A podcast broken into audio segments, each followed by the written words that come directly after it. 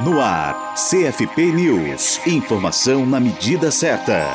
O Conselho Nacional de Direitos da Criança e do Adolescente, o CONANDA, deliberou na sua Assembleia de maio de 2016 um posicionamento contrário à autorização da presença de crianças e adolescentes nas comunidades terapêuticas. Esse posicionamento foi solicitado ao CONANDA pelo Conselho Nacional de Políticas sobre Drogas, o CONAD, na época em que as comunidades terapêuticas foram regulamentadas no ano passado. Segundo a representante do Conselho Federal de Psicologia, o CFP, no CONANDA, a conselheira Carolina Freire, abre aspas, o cuidado com a saúde da criança e do adolescente deve ser territorial. Eles não podem ser separados de forma arbitrária de seus responsáveis legais e de sua comunidade. Essa medida é apenas o último recurso no interesse de sua segurança e bem-estar e está sujeita à revisão judicial. Além disso, essas unidades devem seguir a portaria do Ministério da Saúde, número 131 de 2012, e ter no máximo 30 pessoas. Fecha aspas, aponta Carolina Freire. O encaminhamento também é resultado de articulação técnica e política do CFP junto ao CONANDA e o Fórum sobre Medicalização da Educação e da Sociedade. Entre os motivos apontados pelo CONANDA estão o desrespeito pelas comunidades terapêuticas, ao direito à educação e à convivência familiar e comunitária. Também são razões casos relatados de tratamentos degradantes, como trabalho forçado, tortura, humilhação e violação da liberdade de consciência e de crença. Com esse posicionamento, a matéria segue para o CONAD para a revisão da portaria, de forma a excluir a inserção de adolescentes adolescentes. Para ler o documento na íntegra, acesse o site do CFP, site.cfp.org.br. Para a Rádio Psi, Gisele Barbieri.